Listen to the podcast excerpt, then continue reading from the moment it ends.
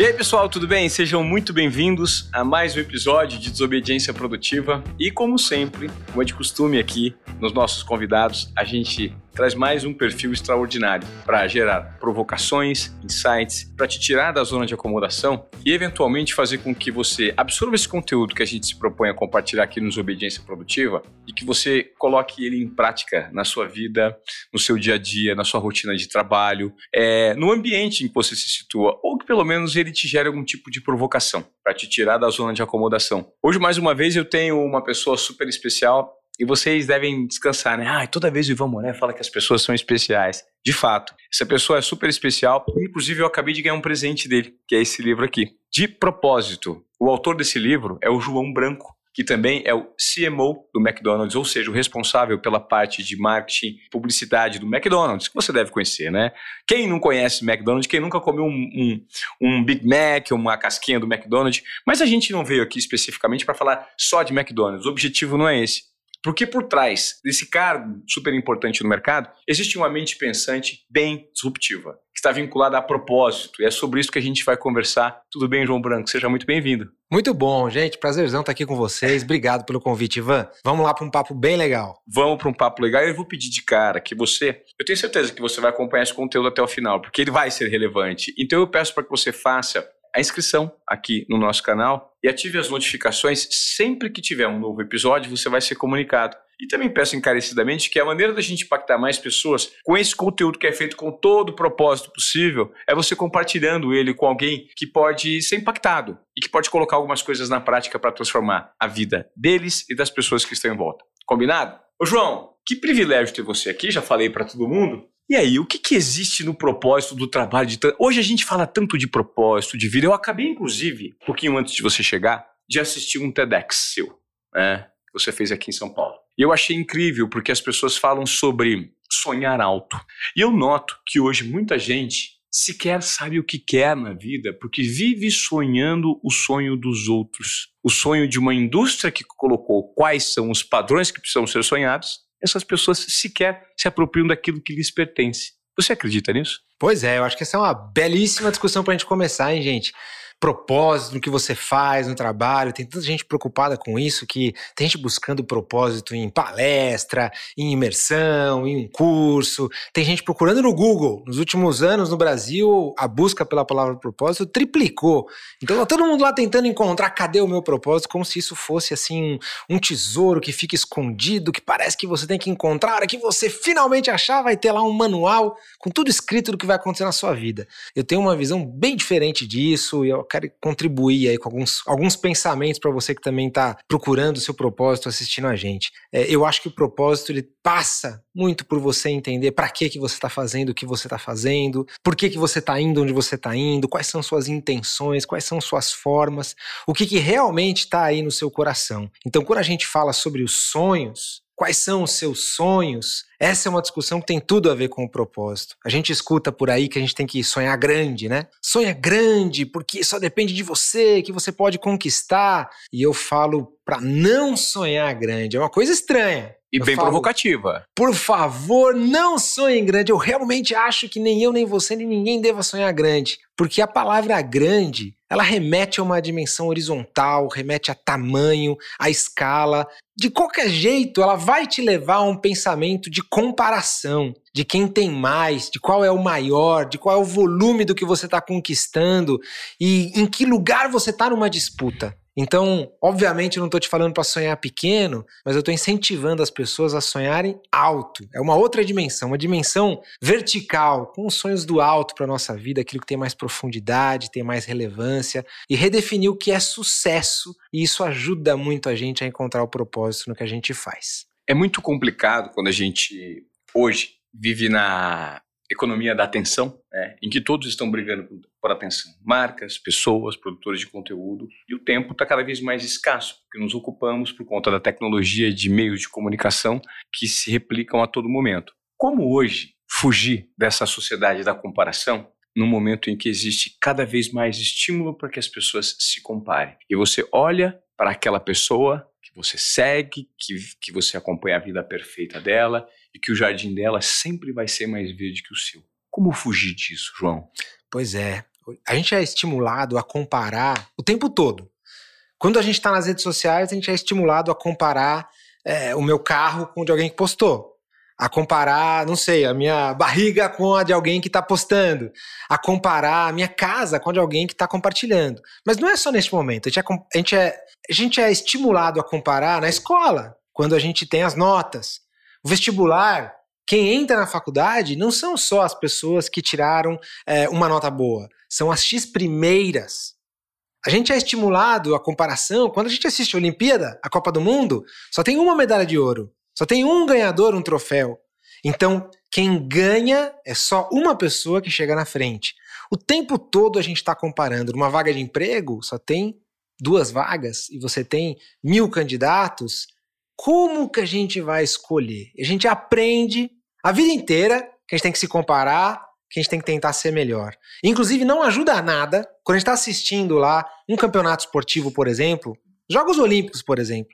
E aí a gente vê uma atleta que vai lá, consegue uma vitória sofrida, e a hora que ela ganha, emocionada, ela olha para a câmera assim, aponta para quem está assistindo e fala: Você pode conquistar o que você quiser, só depende de você. E aí, quando eu assisto isso, eu tomo um susto, porque eu falo: será? Será que só depende de mim mesmo? Será que é só eu querer que eu sempre vou ganhar? Será que é só eu me dedicar que eu sempre vou ser o primeiro? Será que só basta eu ser disciplinado?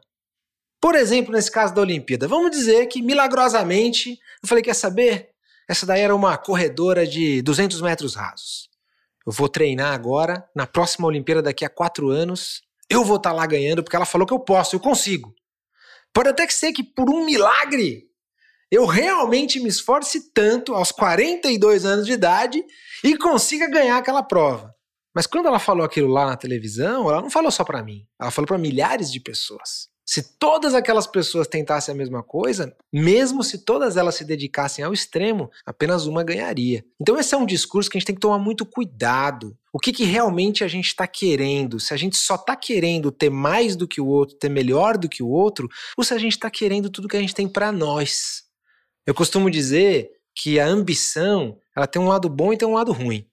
Eu quero tudo, Ivan, tudo que a vida tem para mim.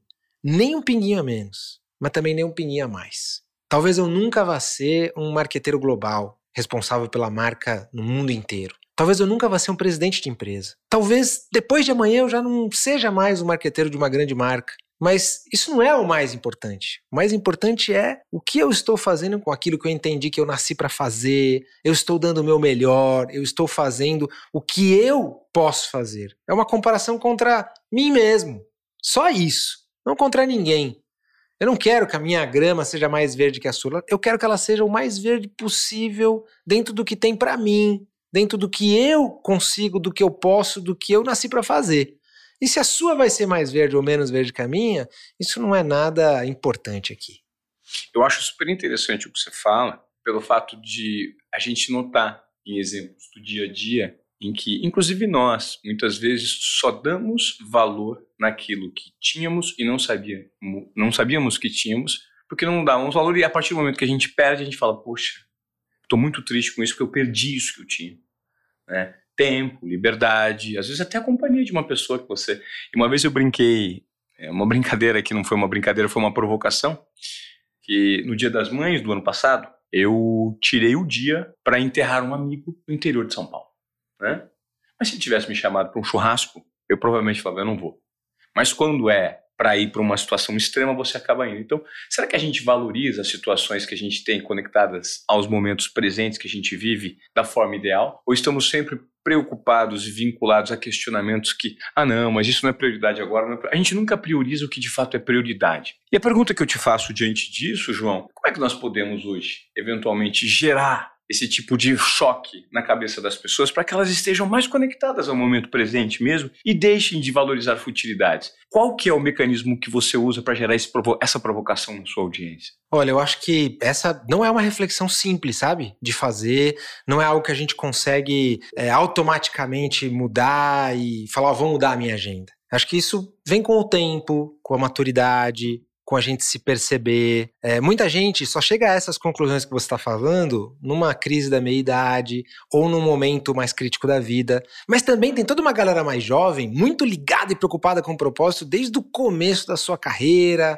da sua vida. Então, neste processo de descobrir essas coisas que você falou, um dia, uns 10 anos atrás, eu me peguei pensando sobre o que eu fazia no meu trabalho. Você já fez as contas, Iva, de quantas horas você passa trabalhando na sua vida, mas imagino que seja bastante, que você, para chegar onde chegou, tenha se esforçado muito. Sim. Provavelmente as pessoas estão nos, nos escutando também. Quando eu faço as contas de quanto tempo eu passo trabalhando na minha vida, eu chego à conclusão de que mais da metade do meu tempo acordado eu estou trabalhando. Seja lá fisicamente, se eu incluir então na conta o tempo que eu estou pensando no meu trabalho, aí que foi muito mais da metade mesmo. Ou seja, a minha agenda ela é tomada pelo meu trabalho. Isso significa que o meu trabalho não é só meu trabalho. Significa que quando eu estou trabalhando, eu estou vivendo, eu não estou só trabalhando, eu estou gastando mais da metade desse presentão que Deus me deu chamado vida. Então, se você tem planos para sua vida, se você tem é, propósitos do que você quer fazer, se você tem algo que é prioritário para você, eu preciso te deixar uma dica de, por favor,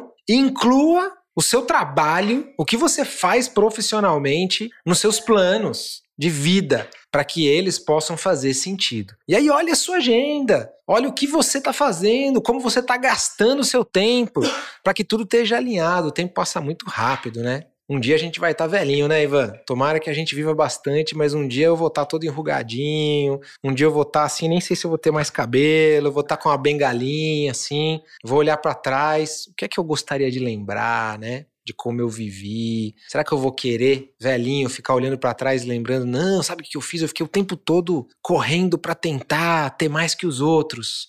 Ou não, eu fui o melhor porteiro que eu podia ser, a melhor recepcionista, o melhor motorista de aplicativo, a melhor manicure, o melhor professor, a melhor juíza, médica, advogado, o melhor jogador de futebol, o melhor marqueteiro até que eu podia ser, porque as pessoas precisavam disso e foi assim que eu gastei o meu tempo. Então acho que essa é uma reflexão importante para todo mundo fazer e tentar ajustar suas prioridades com aquilo que você quer ter de tempo gasto na sua vida, né? Legal. Eu, inclusive, vou pedir agora, Gil, pega meu telefone, por gentileza.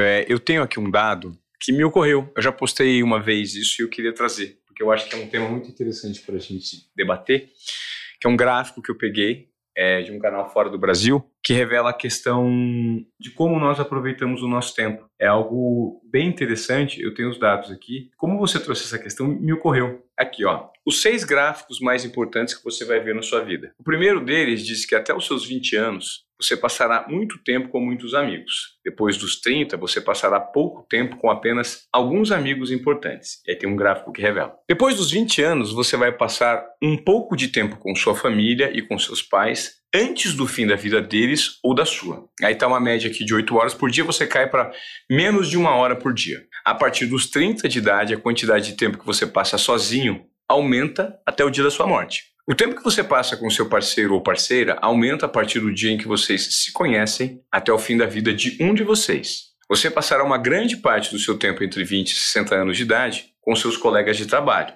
Se você tiver filhos, passará a maior parte do tempo com eles entre seus 25 a 50 anos. Depois disso, não os verá com tanta frequência. E aí, o mais interessante dos gráficos, depois eu vou postar isso para vocês, inclusive eu vou pedir para que o nosso editor aqui cubra essas imagens que eu estou falando com os gráficos, as seis lições que a gente pode aprender disso. A primeira delas é: você sempre terá um pequeno grupo de amigos muito importantes. Invista mais neles e menos em amizades sem sentido. A segunda lição é: o seu tempo com seus pais será limitado. Crie o máximo de tempo possível para eles e torne esse momento especial. Número 3 é: uma grande quantidade de tempo será gasta com as pessoas com quem você trabalha. Portanto, certifique-se de trabalhar com pessoas que você realmente gosta. Número 4. Depois de ter filhos, o tempo que você passa com eles será curto, então aproveite ao máximo. Número 5. Quem você escolhe para ser o seu parceiro ou parceiro romântico é uma das decisões mais importantes que você fará. Escolha sabiamente, não o que for mais cômodo. E número 6 você precisa aprender a amar a si mesmo, depender de si mesmo e perseguir seus hobbies, porque à medida que você envelhece, vai passar mais tempo sozinho. Então é super interessante isso. E esse gráfico, eu vou dar a fonte de como ele foi pesquisado e a fonte de estudo dele, é por Stephen Bartlett, a fonte é American Time User Survey. E ele foi prestado pelo breno.oak. Então eu copiei isso porque eu achei muito interessante, fiz uma postagem recentemente, mas como a gente está discutindo isso aqui, eu fiz questão de também compartilhar aqui do podcast, do Desobediência Produtiva, para gerar um tipo de reflexão nas pessoas, né? O que, que eu estou fazendo com o momento presente? E a vida é feita de escolhas. E talvez aí resida, uh, João, muito da falta de, de importância que as pessoas dão para as escolhas que elas fazem nas vidas delas. Você concorda? Concordo. Cara, o tempo é um presente que a gente tem. Sabe? É como se alguém tivesse dado pra gente assim: falou, eu vou te dar um presente, eu vou te dar X horas de vida, essa experiência multissensorial. É como se fosse assim, um ingresso para um parque de diversões. Que eu sei que não é só diversão. Eu sei que tem altos e baixos, como na montanha russa. Eu sei que às vezes tem uma casa de terror ali no parque de diversões. Eu sei que às vezes acontece algum acidente, mas também tem muitos momentos divertidos. E é um, um tempo que a gente passa ali que a gente ganhou de presente. E que passa muito rápido. E assim como você falou aí dos, dos gráficos, essa discussão de, de, família, de trabalho, ela é muito forte para mim, porque é, a família é um tema que também valorizo muito e aonde eu gostaria de passar mais tempo, mas na prática, eu faço parte de um clube chamado Clube dos Boletos de quem tem conta para pagar, com a maioria dos pessoal que, que nos escuta aqui e que acaba tendo que trabalhar a maior parte do tempo. Eu fico mais tempo com o meu chefe do que com a minha esposa. Eu passo mais tempo com os colegas de trabalho que com os meus filhos. Então, se você quer impactar positivamente alguém, Óbvio que com a sua família você tem o primeiro lugar, o mais importante, onde você consegue passar valores para uma próxima geração, construir algo que possa ser legal ali. Mas se você quer ir além disso, o lugar onde você tem mais condições de fazer isso é no trabalho. Não existe lugar onde você consiga impactar mais positivamente alguém do que trabalhando ao lado de outra pessoa. O jeito onde eu consigo saber com mais facilidade o seu caráter, o que você acredita, como você se comporta, é trabalhando do seu lado. Porque eu tô vendo você no dia bom, no dia ruim, no dia que bateu a meta, no dia que não bateu, no dia que a negociação fechou, não fechou, o dia que o cliente foi caloteiro, o dia que você tomou uma bronca, o dia que puxaram o seu tapete, ou o dia também que você foi aplaudido, o dia que o pessoal gostou pra caramba do que você fez, e eu tô vendo tudo. Se você quer impactar positivamente as pessoas, as que são mais impactadas são aquelas que trabalham perto de você. Você falou aí, escolha pessoas com quem você gosta de trabalhar, nem sempre a gente tem essa escolha. Claro. Mas a gente tem a escolha de como a gente vai se comportar no nosso trabalho trabalho. Como a gente vai fazer a nossa profissão, as nossas atividades do dia a dia, com que intenção, com que sentimento, com que dedicação, como a gente vai aplicar aquelas horas e usufruir desse presentão aí chamado vida. O que você me falou agora também me gerou uma outra provocação, e eu vou tentar trazer isso de um exemplo, de uma forma exemplificável para as pessoas que estão acompanhando aqui o Desobediência Produtiva. Recentemente eu pedi um vídeo para uma celebridade da bola. É, porque era um vídeo muito importante para a pessoa do qual ela, ele seria destinado, uma pessoa muito importante para mim. E eu gastei um cartucho para pedir um vídeo para essa pessoa. E essa pessoa gravou um vídeo para mim de seis segundos, dando parabéns para a filha desse meu amigo. Só que esses seis segundos gastos foram gastos de uma maneira com tanta má vontade que eu fiquei bem impactado. E se eu pudesse me aproximar dessa pessoa, eu falar assim: cara, você gastou seis segundos para fazer um vídeo. E já que você desprendeu esse tempo, que use bem esses seis segundos. Ou seja, Fulaninho, feliz aniversário, eu sou fulano aqui, eu tô te desejando tudo de bom, que Deus te abençoe. E é diferente você falar assim, feliz aniversário, que Deus te abençoe, papapá, papapá, com má vontade. Você concorda? Porque eu notei e eu percebi que como as pessoas às vezes deixam de se apropriar do momento presente e do que estão fazendo e do porquê estão fazendo e de como estão fazendo. Porque o tempo destinado para você executar um trabalho, ele não vai mudar de acordo com o seu humor. Ele vai ser o mesmo. Então por que não fazer ele de forma prazerosa para gerar transformação em quem está absorvendo aquele conteúdo, aquele serviço, aquele produto do lado. E foi a reflexão que eu tive. Eu falei: não, tá errado. Então, da mesma maneira que toda vez que eu, enquanto pessoa pública, alguém me pede algo, se eu falo que eu vou fazer, eu vou fazer dentro daquilo que é melhor que o Ivan pode dar. Porque se for para fazer mal feito, é melhor não fazer. Você concorda? Concordo totalmente. Óbvio que assim, tem dias que a gente não tá bem, né? Claro. Pode ser que esse jogador, enfim, não tivesse num bom momento, num bom dia. Mas a verdade é a seguinte: quando você pega um motorista de um carro de aplicativo, por exemplo, você percebe como aquela pessoa tá querendo te servir. Tem uns casos de pessoas que, nossa, fazem o melhor por você, te oferecem uma água, perguntam se tá tudo bem, é, cuida da sua segurança, tá ali interessada em você, tá querendo fazer o seu melhor por você. Tem outros que não, que querem se livrar estão lá, seja pelo que for. De novo, pode ser que eu não tenha tido um bom dia, mas ela tá querendo se livrar de você. E a gente percebe isso, não percebe? Percebe. Da mesma forma, claro. você percebe se eu estiver aqui, falando, putz, não tô querendo muito gravar, ou se eu estiver aqui tentando passar o melhor das minhas ideias. A gente percebe quando uma professora faz isso, a gente percebe quando um médico faz isso, a gente percebe quando todo mundo faz isso. No seu trabalho também, as pessoas percebem. Não, não importa. Não, eu só dou o troco no pedágio. As pessoas percebem. Então, já que isso é percebido pelas pessoas, vamos dar o nosso melhor pelas outras pessoas, porque elas merecem. Eu descobri, sabe, Ivan, que se eu quiser ter uma vida onde eu fiz muito pelas outras pessoas, tem gente que tenta fazer isso nas horas vagas. Fala, poxa, já que o trabalho é tão chato, eu vou, sei lá, visitar um orfanato no fim de semana, um asilo, um hospital, eu vou, sei lá, visitar um lugar que salva tartarugas, que faz um projeto religioso, distribuir sopa à noite no frio, e aí eu vou fazer algo pelas outras pessoas nas horas vagas. Eu descobri que esse mesmo sentimento que a gente fica, né, positivo no coração quando a gente faz isso pelo outro, a gente pode ter no nosso trabalho mesmo, nas horas pagas. A mesma coisa que a gente está buscando ali nas horas vagas, a gente pode ter nas horas pagas. Porque as pessoas precisam do que eu faço, do que você faz. As pessoas precisam de informação, as pessoas precisam de provocação, de conhecimento. As pessoas precisam de batatinha, precisam de Big Mac, precisam de um sorvetinho quentinho, gostosinho. Nem sempre está perfeito, eu sei disso. Mas que ela esteja cada vez melhor. E já que as pessoas precisam do meu trabalho, elas merecem que eu faça o melhor que eu puder. Às vezes a gente chama trabalho de serviço, né?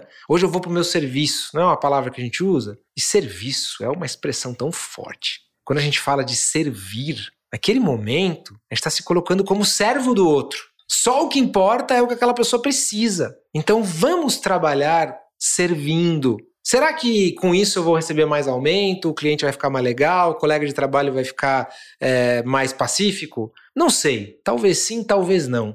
Mas para você vai mudar muita coisa. Porque você vai chegar no fim do seu dia, no fim da sua carreira, no fim da sua vida, com o sentimento de que você fez o que tinha que ter feito. Você fez o melhor pelo outro. E grande parte do propósito da nossa vida vai estar em ter feito algo pelo outro no melhor que a gente podia.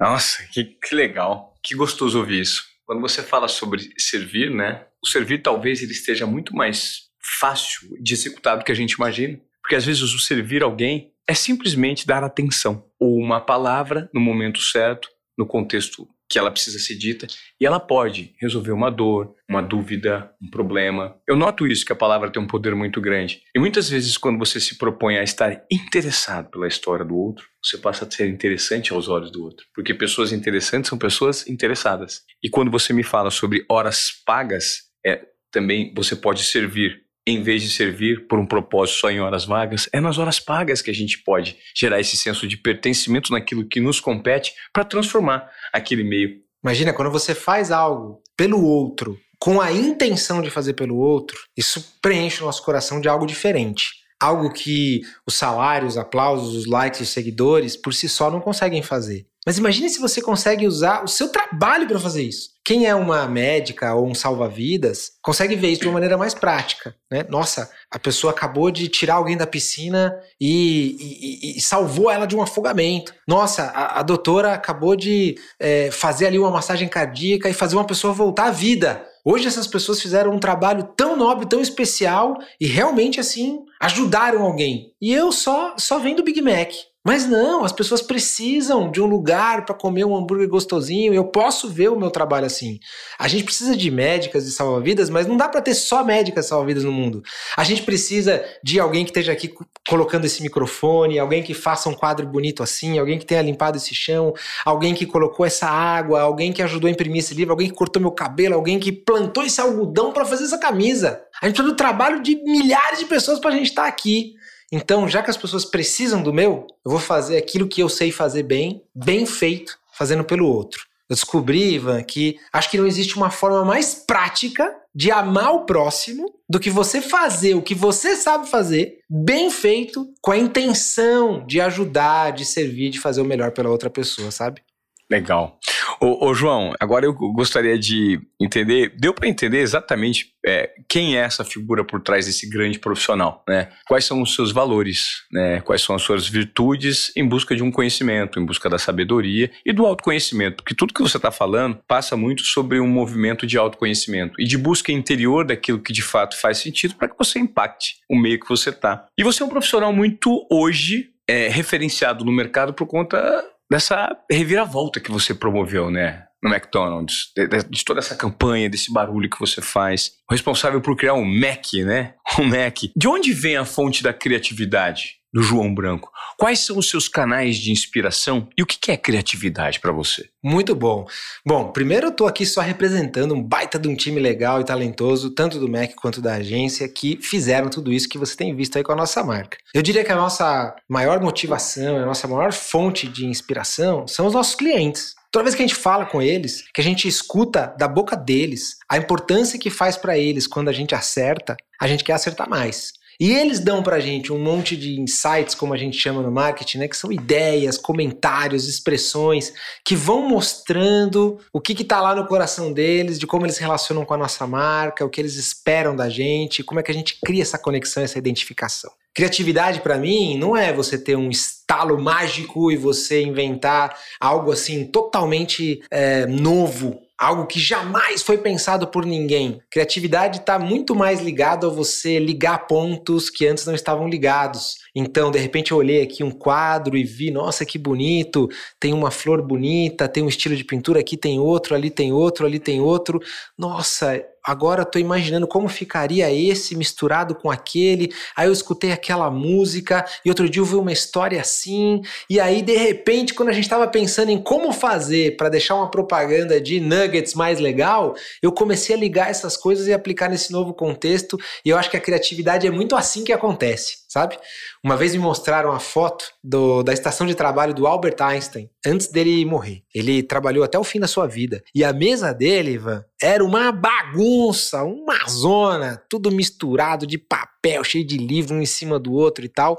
Fala, pô, eu achei que ele fosse um cara genial, imaginei que fosse organizado. Pelo contrário, é justamente nesse caos de misturar, nossa, eu tava lendo aqui um negócio que ali eu li outro e tal, que de repente eu inventei coisa. Você que de repente gosta de cozinhar, tá assistindo alguém, a, a gente aí, nossa, lá em casa um dia eu deixei tudo meio bagunçado e de repente eu descobri que dava para misturar fruta com manjericão e ficou gostoso. Mas se eu fosse pensar só nas caixinhas, os temperos tinham que estar separados das frutas.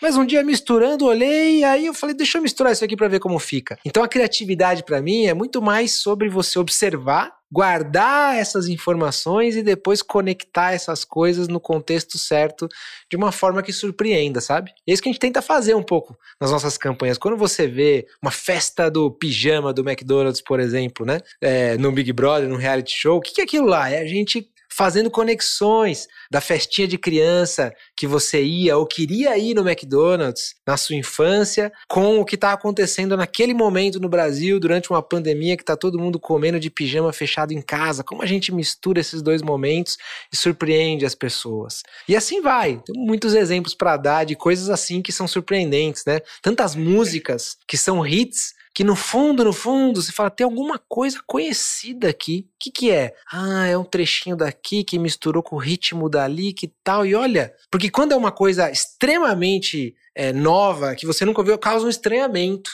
Mas quando mistura uma coisa que você conhece com uma coisa que você não conhece, isso é que realmente te envolve, assim. Tem uma, tem uma mágica marqueteira por trás disso. Incrível. Oh, João, quando você foi me falando, me veio alguns pensamentos na cabeça. Por está sendo uma delícia essa conversa para mim, porque eu, me, me obriga a, me, a refletir. Eu não tenho a próxima pergunta, eu não fiz pauta para te entrevistar, porque eu gosto justamente de estar conectado com o momento presente e diante das suas respostas, eu formulo uma pergunta. E se eu não tiver uma pergunta, eu vou fazer uma pergunta aleatória, básica, porque, mas agora me veio uma reflexão que é a seguinte. Você falou da criatividade que ela vem das suas experiências, assimiladas ao longo da sua jornada, né? Sejam ela, sejam elas conscientes ou inconscientes, porque muitas coisas estão no nosso subconsciente, né? E eu nomeio isso de intuição, a minha intuição o tempo inteiro, eu sou muito intuitivo. E ela fala comigo, né? E que o que, que significa intuição para mim? Ela é a série de acúmulos de experiências vividas do ponto de vista consciente também inconsciente que em algum momento vem à minha cabeça sem que eu espere, sem que eu peça, mas elas simplesmente brotam para conectar ideias que talvez estavam desconectadas e talvez nunca ninguém tenha conectado. Então, para mim, isso é intuição. O Steve Jobs, inclusive, fala, né, na trajetória dele, no Connect the Dots, quando ele deu aquele discurso como o Paraninfo de Stanford, ele explica que ele jamais teria noção de que aquele momento em que ele se desvinculou de uma das faculdades e ele foi fazer artes, aquilo poderia servir para ele conseguir fazer o design de um iPhone tão bem feito, porque os pontos se conectaram em algum momento. Você acredita que hoje somos muito reféns de querermos ter controle da situação? Ou seja, é o excesso de controle que às vezes trava essa criatividade ou trava essa tomada de risco que nós temos por querermos ter controle demais? É, acho que quando a gente se concentra em algo único, a gente tenta é, ter total domínio sobre o que está fazendo e fica extremamente focado, a gente fecha as portas para a criatividade. Para mim, para que você possa realmente inovar mais, você precisa ter um repertório mais amplo, você precisa ir para rua, você precisa ver coisas. Quem já viajou sabe bem do que a gente está falando, né? Quando você vê uma cultura diferente, você vê gente que vive diferente, totalmente diferente de você, isso é tão rico, parece que abre a mente. Parece que, nossa, quer dizer que isso aqui é bom, isso é ruim, quer dizer que isso é bonito, isso é feio, quer dizer que pode ser assim, pode ser assado. É, eu adoro fazer isso. Qualquer lugar que eu vou, eu gosto de ir no supermercado. Eu gosto de ficar vendo as coisas, como é que, que o pessoal come aqui. Eu gosto de experimentar as frutas locais, eu gosto de ver como as pessoas se vestem, eu gosto de observar e, assim, deixar fluir, absorver tudo aquilo lá. Naquele momento ali, eu não quero ter muito controle de nada, não sou eu que estou definindo é, que tem que ser assim, não tem que ser assim. Quero aprender e deixa aquilo lá guardado. Talvez em algum momento vai ser útil. Eu também já tive experiências muito diferentes. Eu nunca trabalhei, eu não trabalhei só em marketing. Eu já trabalhei, meu, minha, meu primeiro emprego foi em finanças. Aprendi um monte de números, sou um cara bastante numérico. Uhum. Isso hoje é muito útil também. Eu já trabalhei com marketing de regulador intestinal.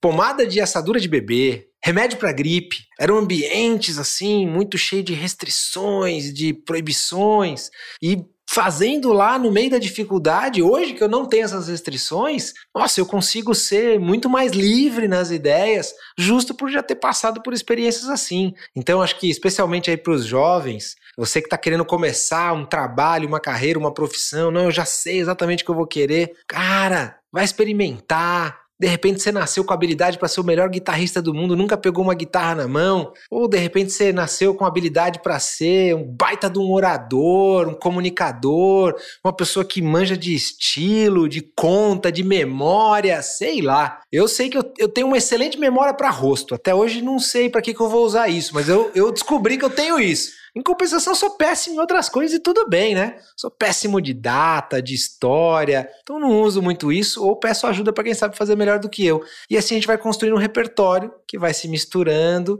e com isso a gente consegue descobrindo o que, que a gente tem mais facilidade do que a média. Não só para ir bem no trabalho, mas porque é muito legal a hora que você se descobre, percebe as coisas que você sabe fazer melhor, as coisas que você tem mais facilidade, porque você acabou de descobrir aonde você pode ser mais útil para os outros. Ah, acabei de descobrir que é isso. E a gente precisa uns dos outros. Eu preciso de você, eu preciso dela, eu preciso dele, eu preciso de você, eu preciso de mim. A gente tem capacidades diferentes, habilidades diferentes. Muitas vezes tá complementares. Justamente para se ajudar. Pô, eu sou ótimo nisso, mas sou péssimo naquilo. Mas você é o contrário. Olha, se eu te ajudar e você me ajudar, e assim vai. João, eu creio que no seu segmento, principalmente, que existe uma responsabilidade muito grande de veicular valores, conceitos e uma narrativa de uma forma que gere impacto e que dê resultado no mercado, por representar marcas grandes, como por exemplo a que você representa.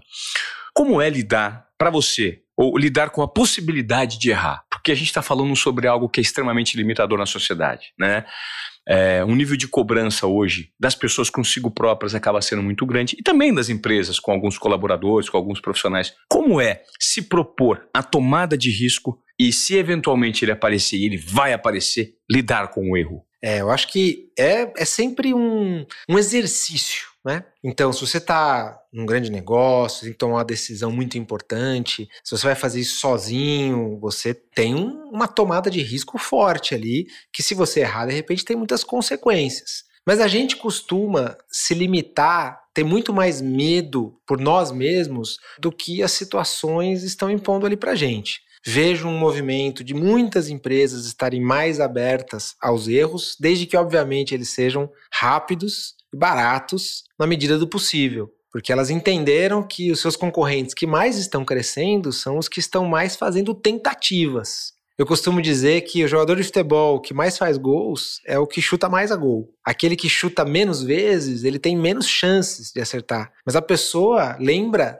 daqueles que você acertou. Então você tem que ir tentando fazer as coisas até que você acerte. O pintor que pinta quadros muito valiosos, não é que todos os quadros que ele pintou foram lindos, é que ele pintou muitos quadros e alguns desses ficaram maravilhosos. E acho que as empresas estão percebendo isso, estão sendo mais tolerantes ao erro e é algo que a gente precisa ir trabalhando. Como a gente faz para minimizar os riscos, mas como a gente faz para não, não parar de tentar, não parar de chutar, não parar de pintar, não parar de compor, não parar de atirar, né? Para que a gente acerte mais. Eu queria agora que, se fosse possível, que você trouxesse um case seu é, de sucesso e quais foram as métricas que você apropriou e qual foi a maneira que vocês operaram para chegar em sucesso. E depois, eventualmente, se você pudesse trazer um caso de, de, de, fracasso, um tropeço. Eu não sei se isso é possível. Claro. É? Você pode começar então? Vamos pode? lá. Hum. Olha, case de sucesso, case de fracasso. Primeira coisa. É eu acho que quando a gente fala aqui de sucesso, a palavra sucesso, essa é uma palavra que me, assim, tá. me dá uma, uma aflição, tá? O que é sucesso para mim é diferente do que é sucesso para você. O que é sucesso? É, exatamente. Mas eu vou colocar aqui um case de algo que repercutiu muito, que fez a gente crescer vendas, que fez a Legal. marca ficar mais forte. Tá. Poxa, quando a gente fez McDonald's virar Mac, foi um baita de um case legal. Nós estamos agora já na, nas vésperas da Copa do Mundo. Neste momento, o McDonald's está fazendo um monte de coisas, o menu da Copa do Mundo, que está indo muito, muito bem. A gente se aproximou muito do público brasileiro, chamando de fome de Mac, fazendo as Macizices, que são a forma como os, os brasileiros chamam as maluquices, bizarrices que você faz no Mac, que também tudo isso é parte de um case maior, onde uma marca ouviu os clientes, se aproximou delas e com isso conseguiu ser recompensado por mais vendas e preferência de marca. Então eu acho que esses foram os indicadores porque era isso que a gente se propôs a fazer e eles vieram, né? A gente nunca vendeu tanto Big Mac como a gente vende hoje em dia no Brasil. A gente tem uma liderança absoluta no nosso mercado, nunca tivemos uma preferência de marca tão alta, uma marca que está muito amada, está num momento muito vibrante. Isso não quer dizer que a gente acerta todas. Tá. A gente também já errou, a gente também faz deslizes, então eu já fiz campanhas, por exemplo, onde é, a gente foi lá e produziu uma quantidade de produto muito maior ou muito menor do que deveria. Então eu já fui lá e lancei, por exemplo, no meio da pandemia, uma garrafinha de molho de Big Mac que achei que ia durar dois meses de estoque, porque, poxa, você pode comprar o molho do Big Mac para levar para sua casa, essa campanha vai ser muito legal. E realmente as pessoas gostaram tanto que em três dias esgotou, depois todo mundo ficou bravo comigo, reclamando, porque não, a gente estava anunciando e não tinha mais para vender. E o contrário também. Já tive casos de fazer, já contei algumas vezes de uma, uma batata em formato de Minion. A gente fez uma batatinha frita e a gente achou que ia vender pra caramba e no fim sobrou assim dois meses de estoque de produto. Não porque o produto não era bom, porque as pessoas não gostaram, mas a gente calculou de uma maneira muito equivocada. Depois a gente foi ver que é, o número de batatas daquela em formato de sorrisinho, por exemplo, que vende no Brasil, era muito menor do que a gente tinha produzido. Então a gente realmente não fez as contas da forma certa ali. Eu tenho vários exemplos para dar sim, mas o importante é que a gente mova para frente, que a gente mostre para o consumidor que a gente segue ouvindo o que, que eles querem e esteja fazendo com a intenção certa, sabe? Eu acho que é muito diferente você errar com a intenção de tanto faz se acertei ou se errei, ou errar, mas com a intenção de ter acertado. Eu tava tentando fazer o melhor para você. Eu tava tentando te ajudar. Eu tava tentando fazer algo que para você era importante, mas, puxa, não fiz. Isso vale pra gente como pessoa também. Claro. Né? Como pessoa física, é muito diferente. Eu pisar na bola com você, mas você vê que eu, cara, não era a minha intenção, né? As intenções importam, sabe? Eu realmente acredito nisso. As pessoas conseguem perceber as nossas intenções e é muito diferente você decidir com uma intenção ou com outra intenção. Você pode decidir a mesma coisa, com uma intenção ou com outra intenção, e isso muda muito para mim. Isso mais cedo ou mais tarde vai prevalecer principalmente num caso, às vezes, de, de, uma informação cruzada, eu sempre também disse que o que vale nas pessoas é a intenção, independentemente do resultado que isso gera, se é positivo ou negativo. Quantas vezes você já teve ou foi mal interpretado por conta de uma atitude que você não tinha intenção que a interpretação gerasse aquilo e passa um tempo, depois de um certo tempo, e aí as coisas se conectam lá na frente e a sua intenção prevaleceu? Eu também acredito muito nisso. Total. Muito nisso. É, João, é, existem muitas pessoas aqui no Desobediência Produtiva e eu queria aproveitar o seu cérebro criativo, principalmente do ponto de vista de marketing, que gostariam de reformular, de reinventar, de fazer uma conexão genuína com o cliente, com o público, e às vezes tem dificuldade ao oferecer produtos e serviços, né? Do ponto de vista do marketing, qual é a essência que eventualmente essas pessoas podem colocar em prática para que um produto ou um serviço de fato gere um impacto nas pessoas, né, nesses clientes, nesses consumidores? Gente, a melhor dica que eu posso dar para quem está começando um negócio ou quem está querendo chacoalhar os seus resultados é, primeiro, conheça o cliente muito bem. Conheça o seu cliente muito bem. Você precisa fazer uma coisa que é muito importante para o seu cliente, melhor do que as outras opções do mercado. E contar isso para ele. Parece fácil isso que eu falei, mas não é. É complexo. Escolhe uma coisa que é muito importante para o seu cliente, faz melhor do que as outras opções do mercado e conta isso para ele. Se você fizer isso, você pode até ganhar do McDonald's, por exemplo. Não para todos os públicos, mas para este público. Então, pensa aí numa grande marca, num grande concorrente, num, em uma grande empresa. Você consegue ganhar dela. Não em todos os públicos, mas no seu público. Puxa, eu vou ter um pet shop. Tem tantos pet shops aqui no meu bairro, como é que eu vou me destacar? Quem é o seu cliente? Ele mora aí no seu quarteirão, no seu bairro? Ele tem que tipo de pet? Ele tem que relação com esse pet? Será que se você oferecer um serviço que seja, não sei, mais personalizado, ou que trate o pet de uma forma diferente, ou que busca e leva na casa, ou que o que é que é importante, muito importante para o seu cliente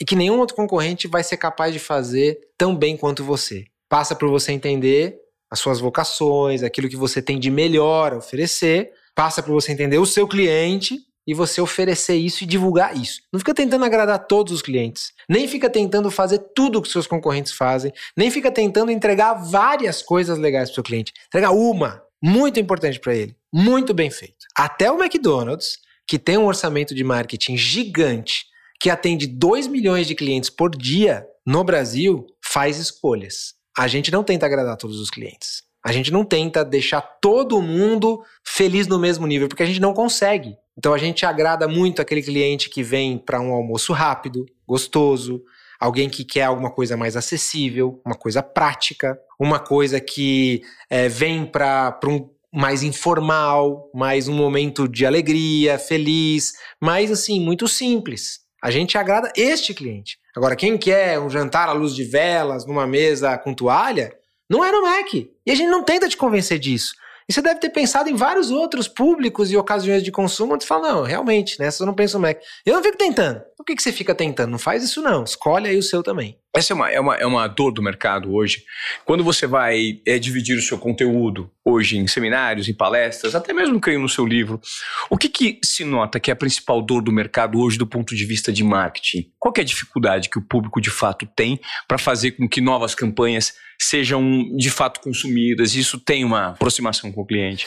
Eu acho que tem muita gente que fica tentando primeiro agradar todos os públicos uhum. e segundo fica só tentando usar técnicas de marketing que eu ouvi dizer que funciona e que deve funcionar para mim também. Ah, tá todo mundo agora fazendo esse tipo de post, vou fazer também. Cartilha. Tá, tá todo mundo fazendo promoção, vou fazer também. Tá todo mundo fazendo sorteio, vou fazer também. Porque tá funcionando. E não é. A essência tá você conhecer o seu cliente. Aí você tem que fazer para ele algo que só você consegue fazer. Se você está fazendo por ele algo que os outros conseguem fazer também, você não achou o seu ainda. Ah. Você precisa achar isso aqui. Só eu consigo fazer desse jeito. Só eu. Ah, o meu cliente ele gosta de um cupcake feito assim. E Ninguém vai conseguir fazer aqui porque eu tenho essa receita, porque eu consigo fazer com esse nível de carinho que ele quer, porque eu tenho essa embalagem que ninguém tem, porque eu tenho esse esquema de distribuição que ninguém tem, porque eu tenho algo que ninguém tem. Isso aí é o seu, entendeu? Aí, se você, até mesmo se você divulgar de uma forma não tão moderna assim, grande chance que você vai dar certo. Se você usar as melhores técnicas, melhor ainda. Mas você tem que voltar aí Não vai ficar fazendo o que todo mundo está fazendo. Porque o, o, o, mundo moderno, marketing digital, abre um monte de guru, né? Falando, não, agora é assim, agora é assim, você vai poder ganhar, você vai... Ele está falando técnicas. Começa pelo cliente. O que é que você sabe que seu cliente precisa que ninguém mais faz igual? Um exemplo. Podcast. Cheio de podcast por aí. Cheio. Só falando, oh, você quer fazer um podcast novo? Imagino que você também deve ter se perguntado quando você vai fazer esse aqui. Claro. Peraí, mas o que, que vai ter no meu podcast que não vai ter no, em nenhum outro? O que, que eu posso fazer? Não tô falando que é melhor nem pior, mas o meu vai ser assim e não tem nenhum outro assim. E quem é o público desse podcast? Este, para este público, ah, não sei se vai ser o podcast mais ouvido do Brasil, mas para este público, este que eu estou entregando, vai ser o melhor podcast. Fechou. Isso é marketing bem feito. Perfeito, é exatamente isso que a gente. E talvez as pessoas tenham dificuldade, João, de se apropriar dos dados que são gerados com pesquisas que vão apontar quem é o cliente consumindo, consumidor daquela marca. Porque hoje a tecnologia nos proporciona é, a produção de dados que entregam. E, eventualmente, muito dessa estratégia não está baseada nesses dados. Tem muita gente querendo vender hambúrguer ou vender é, produtos e serviços para aquele público que não vai consumir. E talvez o erro, o grande erro, esteja aí, né? De não se apropriar dos dados e transformar esses dados em algo que possa, de fato, ser revertido para resolver a dor, é, curar a necessidade daquele cliente. E como é que é hoje trabalhar com o João líder, qual que é o tipo de comportamento que você tem com seus colaboradores do ponto de vista de tomada de risco? E entendimento de time. Muito bom. Eu acho que a gente trabalha hoje num mercado que é muito dinâmico, é varejo, é lá é muito pulsante, né? O almoço não foi bem, vamos resolver na janta. Uhum. O negócio é muito rápido. Então a gente precisa ter um esquema que não ingessa as pessoas, porque senão a gente perde. Então a gente precisa ter um esquema onde a gente dá autonomia, empoderamento para o pessoal, para que eles possam seguir inventando coisas, fazendo ideias, implementando planos que vão para a rua. Então o que a gente faz para diminuir o risco, mas também funcionar? A gente combina princípios. Isso funciona com a nossa agência, isso funciona com o meu time também. Olha, esses aqui são os direcionais. É para lá que a gente quer apontar. Essas são as estratégias esses são os temas que a gente quer construir. Agora, se vai ter post hoje, post amanhã, se vai ter um lançamento do produto A, do produto B, se nós vamos usar um influenciador X ou Y, o pessoal tem total liberdade para, na maior parte das vezes, até para seguir em frente, desde que esteja dentro do que a gente combinou. E isso a gente aprendeu juntos a fazer e tem funcionado bem. E a gente tem um, um, um pensamento, igual eu falei aqui do jogador de futebol que chuta muito, de fazer menos campanhas e mais conversas. Então, eu não, não incentivo o grupo a, olha, vamos dedicar um esforço gigante, um dinheiro gigante para produzir uma campanha de marketing no ano que seja vencedora. E ela não pode dar errado, portanto, a gente vai pesquisar, a gente vai se dedicar, a gente vai tomar todos os cuidados, vai passar por todo um processo de revisão que mil pessoas vão ter que aprovar, e aí sim nós vamos fazer. A gente não faz mais isso. A gente faz conversas toda semana tem alguma coisinha saindo. Algumas mais tosquinhas, outras lindonas. Algumas que a gente planejou pra caramba, outras que a gente decidiu na mesma hora. Mas a gente tá chutando a gol o tempo todo. Pá, pá, pá, pá, pá. E aí uma delas entra, duas entra. Se três entrar no ano, a gente já ganhou aquele jogo no ano. Então é um esquema assim que a gente aprende junto como é que funciona, onde a gente combina. Eu preciso ter os direcionais claros, né? E acho que esse é o meu papel no time. E a gente tem um time com capacidades complementares a mim. Eu tenho um timão muito legal que sabe mais do que eu, cada um deles, em algum aspecto das coisas e que vai fazendo com essa liberdade. De vez em quando a gente pode errar, mas vamos em frente. O importante é acertar muito mais do que é. Legal. Agora, vou voltar para o livro que eu fiz abertura. João Branco de propósito. Coloque a intenção certa no seu trabalho e preencha sua rotina de satisfação e significado. Como é que veio o objetivo de escrever esse livro? Como foi a elaboração dele? E quais são os feedbacks e principais insights que você está compartilhando com as pessoas? E o que, que ele tem gerado, João? Muito bom. Gente, o livro não é sobre McDonald's, nem sobre tá. batatinha, nem sobre como vender mais e nem sobre como fazer campanhas de marketing legais. Mas ela é sobre como a gente repensa a nossa relação com o nosso trabalho. Porque assim como um marqueteiro que trabalha muitas horas, tem muita gente por aí que trabalha muito, muito. E gasta a sua vida trabalhando assim como eu gasto a minha. Tá. E as mesmas reflexões reflexões que um dia eu tive sobre a minha carreira e sobre como um dia eu me vi trabalhando num modo meio piloto automático, sabe? Sim. Um zumbi trabalhador, uma abelha na colmeia que parece que acorda para apertar parafuso, para resolver problema, para atender e-mail e servir cliente, sem saber exatamente o que está fazendo, só porque tem conta para pagar. É, essa mesma reflexão é a que eu quero ajudar as pessoas a resolver, a encontrar propósito no que elas falam, no que elas fazem no dia a dia, nas suas atividades profissionais. É, esse é um assunto que eu comecei a compartilhar nas redes sociais e nas colunas que eu escrevo uns três anos atrás. Percebi que era muita gente que gostava disso, porque gente que queria encontrar propósito no que fazia, e foi isso que me incentivou a fazer o livro. Quando eu falei com a editora, a editora gente que me ajudou no livro, eles me falaram assim: João, cada post, cada texto que você compartilha é uma foto. Vamos fazer o filme? E foi assim que nasceu o livro, ele se chama De Propósito.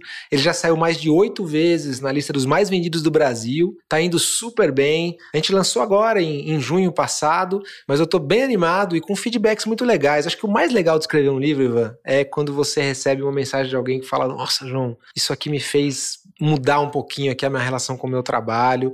E tem muita gente me escrevendo isso, então eu tô felizão. Deixa um incentivo aí para vocês conhecerem. Legal, eu vou ler sem dúvida. A última pessoa que eu vim aqui, que veio, que me trouxe um livro, que está gerando uma transformação bem interessante na minha vida, é o Gustavo Cerbasi. Cerbasi fez um livro, uh, A Riqueza do Simples, né? É, é isso? Eu acho que sim. É rique... Eu não posso errar aqui, vai ficar chato. Eu estou lendo, inclusive, estou terminando. A Riqueza da Vida Simples. É um livro que, que tem muitos pontos de contato com o que você está me falando, né?